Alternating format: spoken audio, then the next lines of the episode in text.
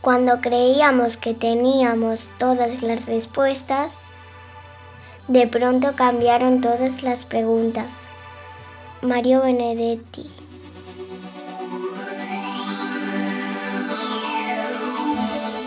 Bienvenidos a Elemental, un podcast divulgativo sobre ciencia y psicología, creado por Alberto Moreno Gámez.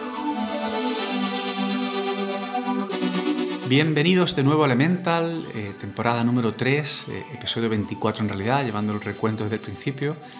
Y bueno, me ha llevado algún tiempo eh, volver y sacar, básicamente en mi agenda, sacar el hueco y el tiempo que necesito para preparar los temas que sabéis que me gusta hablar aquí. Hoy empiezo con un tema eh, que yo creo que es muy interesante, es una nueva revisión sobre cómo funcionan las emociones, enganchado también con el tema de la inteligencia emocional. Y es un episodio en el que voy a contaros muchas ideas chocantes, eh, así que poned atención porque, porque este episodio rompe con muchas de las ideas preconcebidas sobre el cerebro. Y bueno, como muchos ya sabéis, eh, Elemental es un proyecto sin ánimo de lucro que se compone de un podcast y, un, y el blog en la página web donde publico todos los artículos. La web, por cierto, es albertomg.com. Y la principal forma de apoyarme, si queréis, ayudarme en todo este proyecto es eh, dejando algún comentario, valoración en cualquier aplicación que utilicéis para, para escuchar el podcast, ya sea iVoox, Apple Podcasts o Spotify. Así que muchas gracias por vuestra ayuda y vuestro apoyo. Tengo que empezar haciendo un repaso acerca del concepto de inteligencia emocional, que no es más que un constructo psicológico que se suele describir pues, como una destreza que nos permite conocer y manejar nuestras propias emociones, pero también interpretar o enfrentar las emociones de los demás, sentirnos satisfechos y ser eficaces en la vida, a la vez que crear hábitos mentales que favorezcan nuestra propia efectividad en las tareas que llevamos a cabo en, el día a día. Las bases o pilares sobre las que se planteó la inteligencia emocional hace ya más de 20 años eran dos conceptos que todos asumimos por parecer eh, de sentido común. Primero, eh, que las emociones aparecen de forma automática como consecuencia de todas las cosas que nos ocurren en nuestras vidas y que a través de la razón podemos finalmente aprender a controlarlas, aprender a domar esa parte salvaje, se utiliza con frecuencia la metáfora del jinete y el elefante, donde el jinete es la razón y el elefante la parte más emocional, para explicar cómo el jinete debe guiar los pasos del elefante. Segundo, que es posible detectar las emociones de los demás con una cierta precisión. Es la idea de que nuestra cara y cuerpo muestran nuestro estado emocional, si estamos contentos, tristes, enfadados o asustados. Y que de hecho si prestamos suficiente atención podemos leer esas emociones de los demás como si se tratara de un libro abierto. A los psicólogos muchas veces se les atribuye también ese superpoder y bueno, los correspondientes comentarios que, que nos hacen tan felices del tipo eh, no me estará leyendo la mente o no me estará psicoanalizando. Estos dos principios están más que asumidos como una realidad, al menos en la cultura occidental. Tanto es así que incluso en muchos sistemas judiciales se contemplan pues los crímenes pasionales como una especie de secuestro de la emoción sobre la razón, algo que sirve de atenuante frente a otros crímenes eh, más planificados y calculados que no, no cuentan con esa indulgencia. También en economía se suele diferenciar la parte emocional de la cognitiva, en las decisiones que implican inversión de dinero.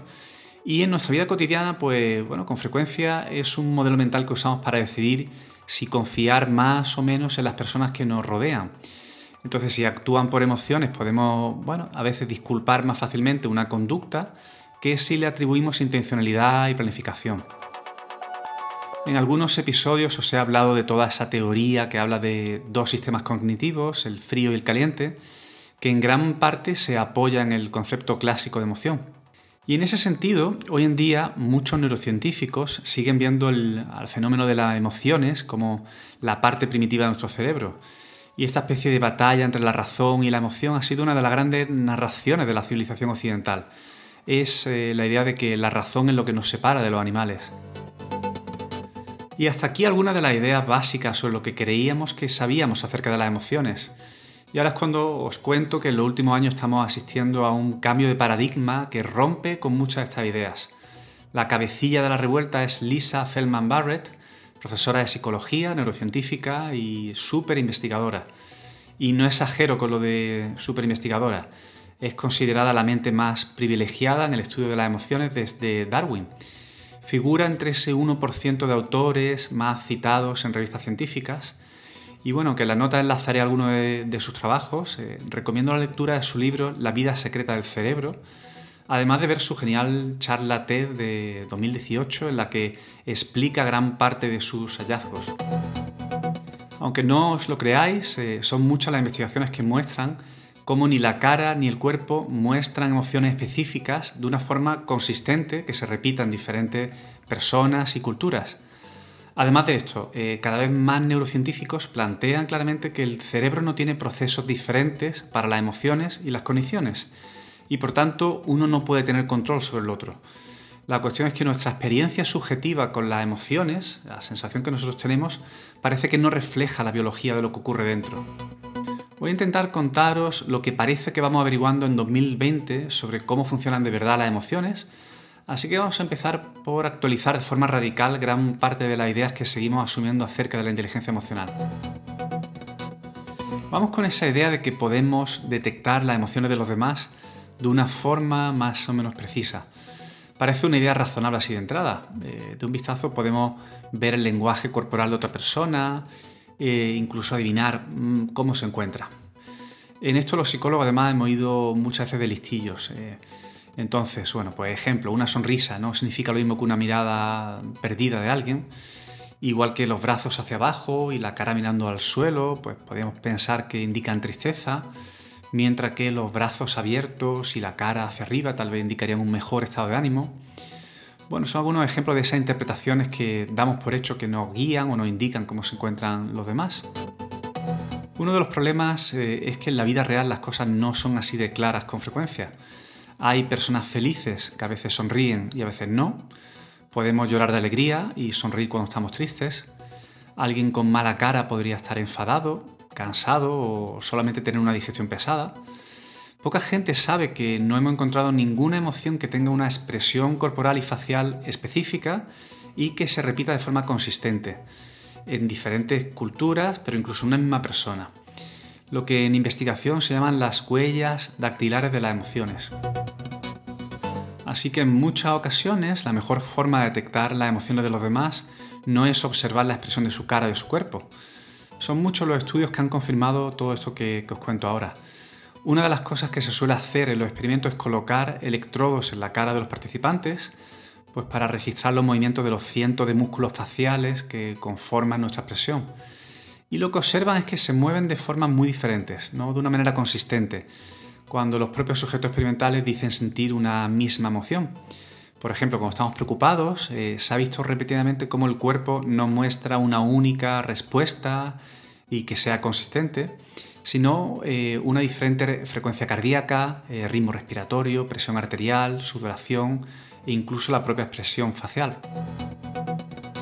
También hemos visto que en el cerebro, cuando ocurre una misma emoción, como el miedo, se activan patrones diferentes en cada ocasión, tanto en una persona como, como digo, entre diferentes personas.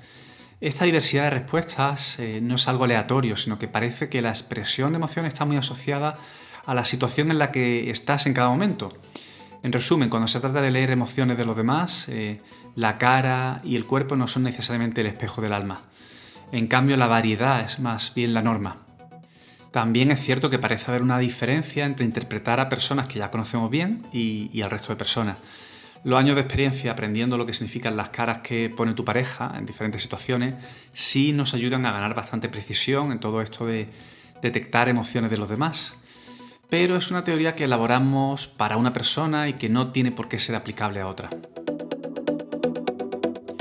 Bueno, y vamos con esa segunda idea que damos por cierta, eh, que es acerca de todo esto de que las emociones se pueden controlar a través de la razón.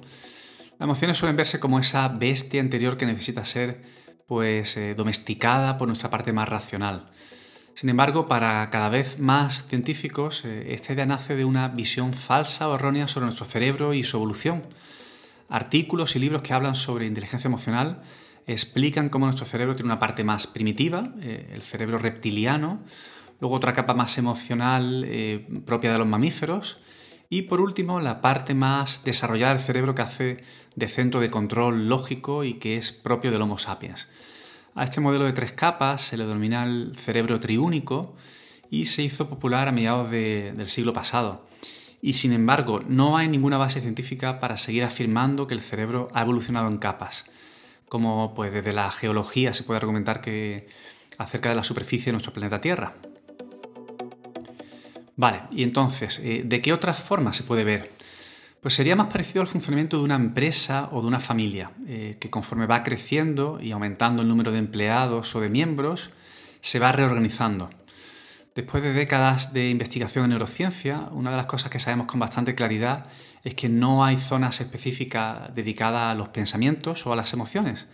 Las dos están producidas por todo tu cerebro y millones de neuronas trabajando a la vez. Así que el cerebro crea todos los pensamientos, emociones y percepciones sobre la marcha, según sea necesario. Es un proceso automático de construcción orientado únicamente a mantenerte con vida, en buen estado, como para desarrollarte cuando eres joven y finalmente tener la opción de reproducirte y perpetuar la especie. Y esta es la idea más importante. Eh, la manera en la que tu cerebro hace eso es prediciendo continuamente su entorno. Y estas predicciones se acaban convirtiendo en lo que tú sientes y en las expresiones que percibes en los otros. Vamos a explicar todo esto bien. Imaginaros que estamos en una habitación oscura recibiendo datos de diferentes sensores.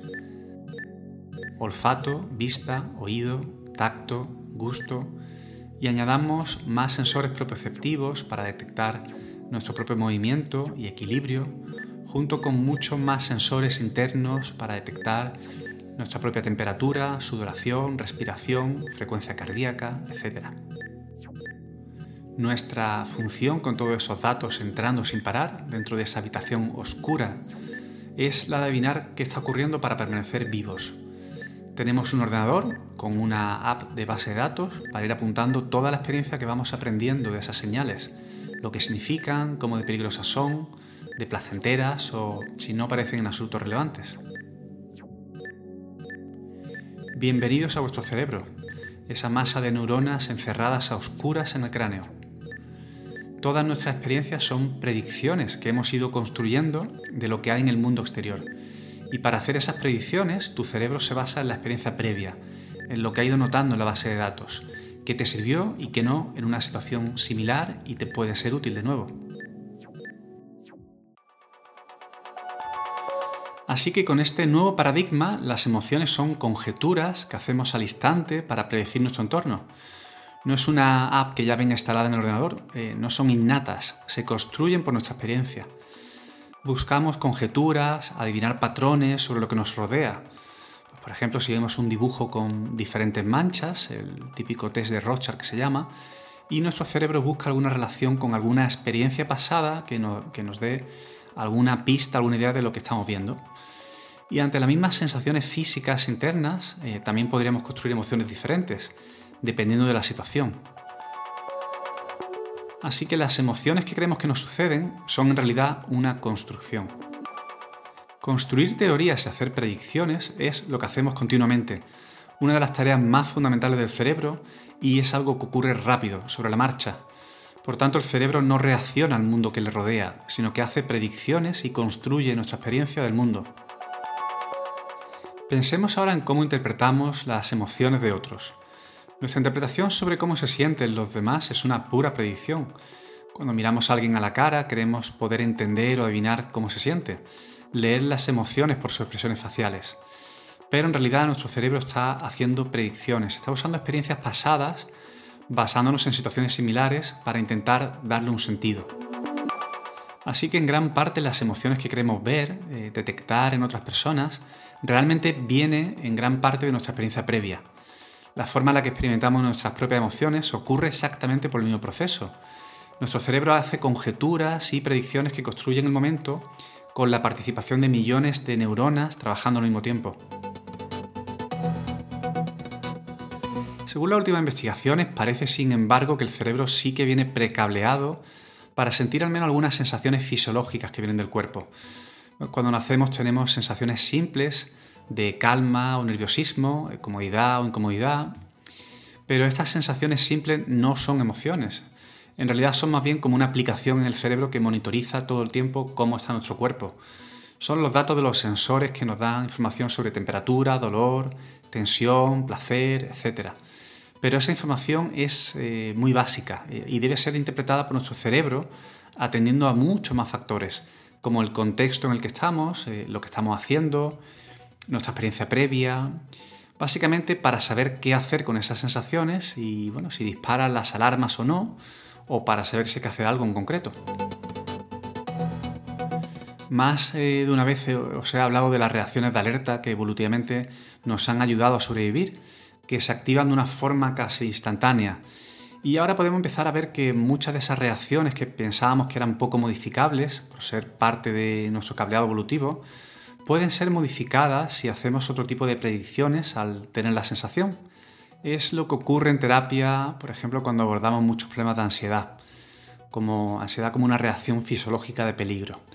Ofrecemos un marco de interpretación diferente, otro tipo de explicaciones, para que la construcción a esas sensaciones físicas no sea de alarma y se pueda desactivar en parte ese nerviosismo, o ignorarlo con forma de que desaparezca o interpretarlo como una señal fisiológica que, que nos prepara para actuar ante una situación desafiante, como puede ser pues, un examen o una charla en público.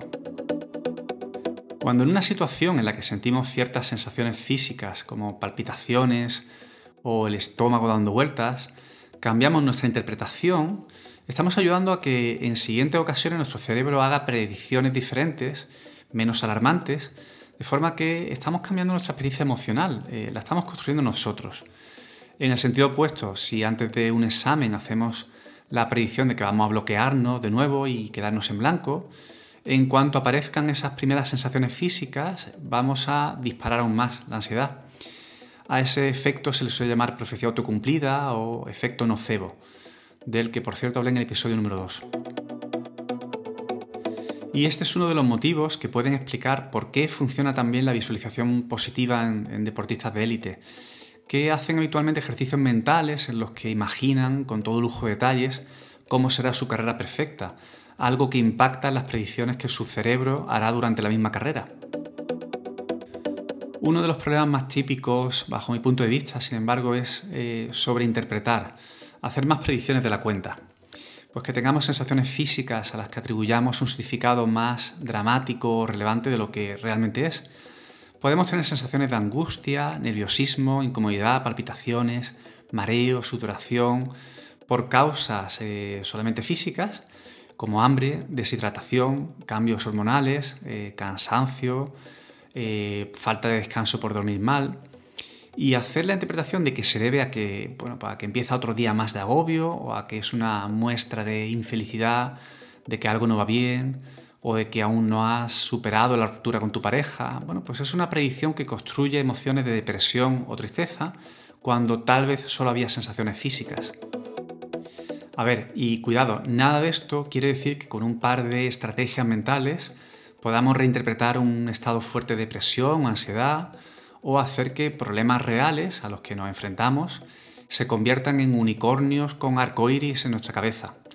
Es solo que podemos entender que tenemos más control del que pensamos sobre muchas reacciones emocionales que tenemos ante sensaciones físicas o también frente a situaciones que nos ocurren y que interpretamos como amenazas.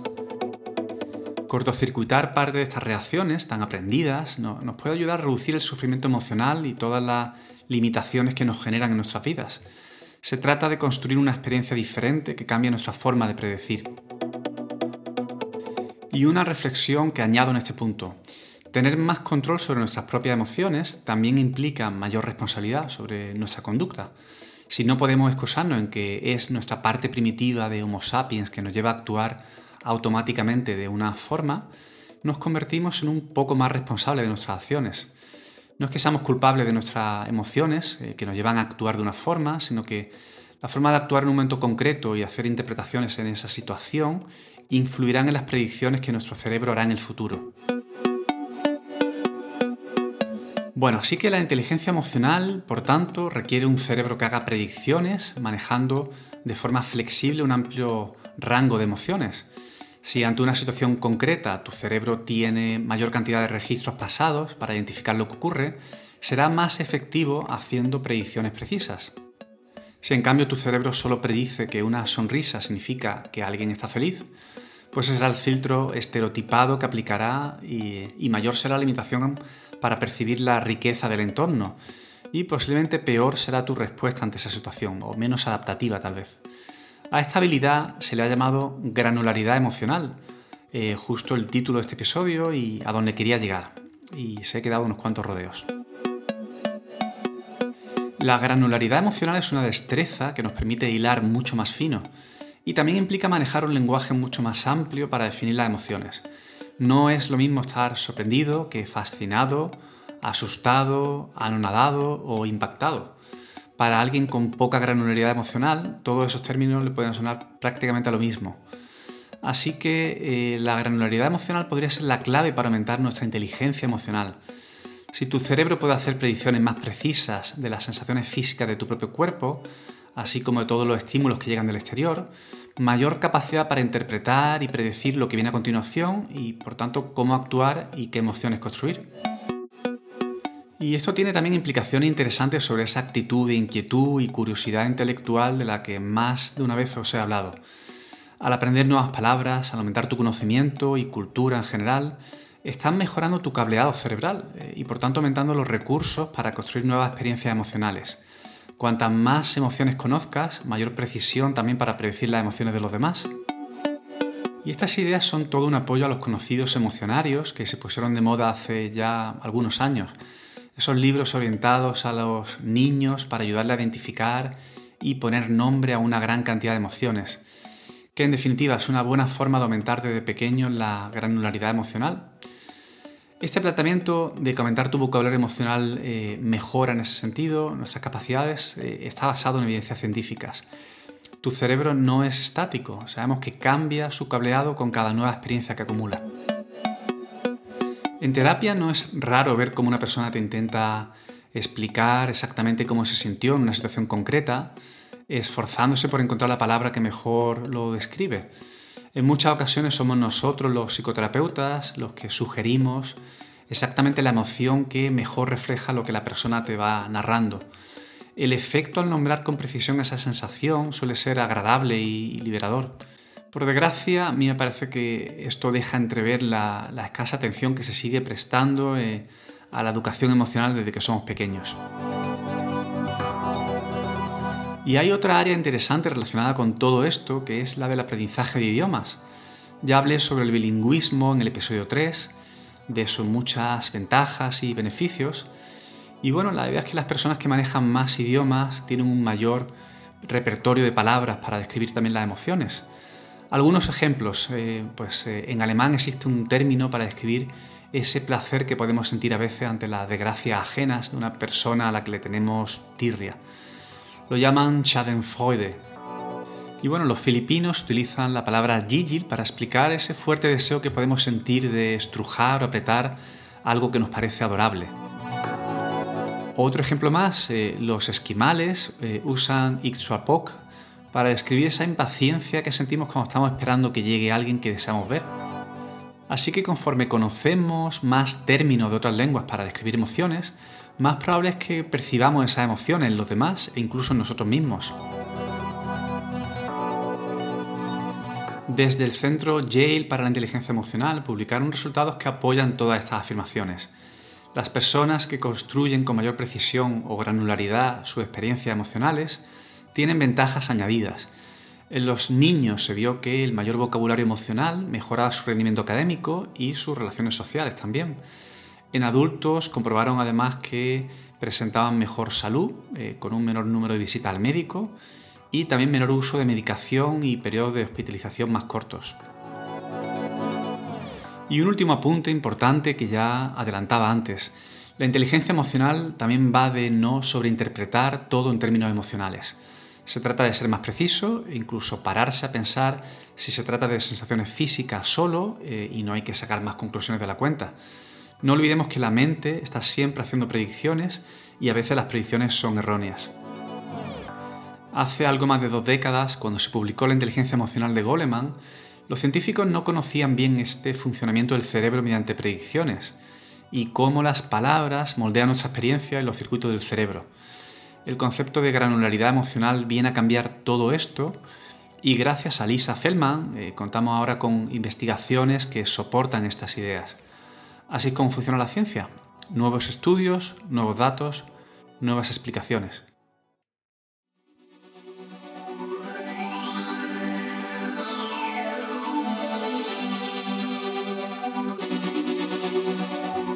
Preparando el tema del episodio de hoy, no dejaba de pensar que este nuevo paradigma, ahora respaldado por investigaciones neurocientíficas, no se aleja nada del conocido constructivismo, una de las teorías en la que se apoya el modelo de psicoterapia del que trabajo, la terapia sistémica, y que ya se hizo muy relevante en los años 70 del siglo XX.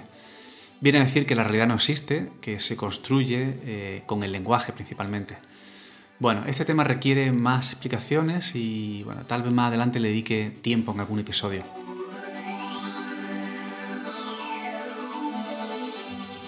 Una última curiosidad y es acerca de un error que han cometido Google y Facebook en los últimos años gastando millones eh, de dólares en sistemas de reconocimiento facial de emociones.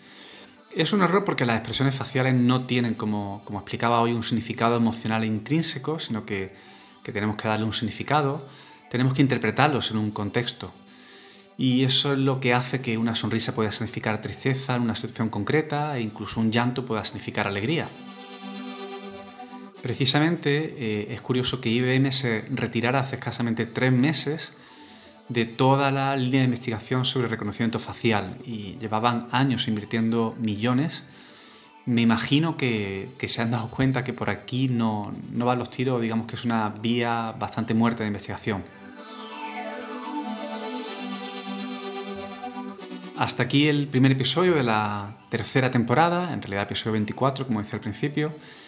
Tengo que deciros que ha sido un tema especialmente complejo para mí, sobre todo sintetizar los, eh, los papers, los artículos que he tenido que preparar y leer eh, pues porque al final la idea, como sabéis, es intentar contar algo entendible y divulgar ciencia. Y esa ha sido un poco más la complejidad del episodio de hoy, pero espero que haya merecido la pena el esfuerzo. Nos vemos próximamente, eh, mejor dicho, nos escuchamos. Dejadme comentarios como siempre y cualquier feedback será bien recibido.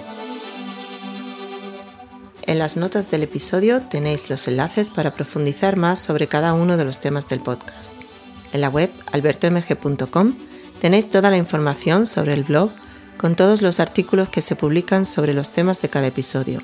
Si quieres apoyar Elemental Podcast, déjanos una valoración en Apple Podcasts, Spotify o iVoox y ayudarás a que lleguemos a más personas.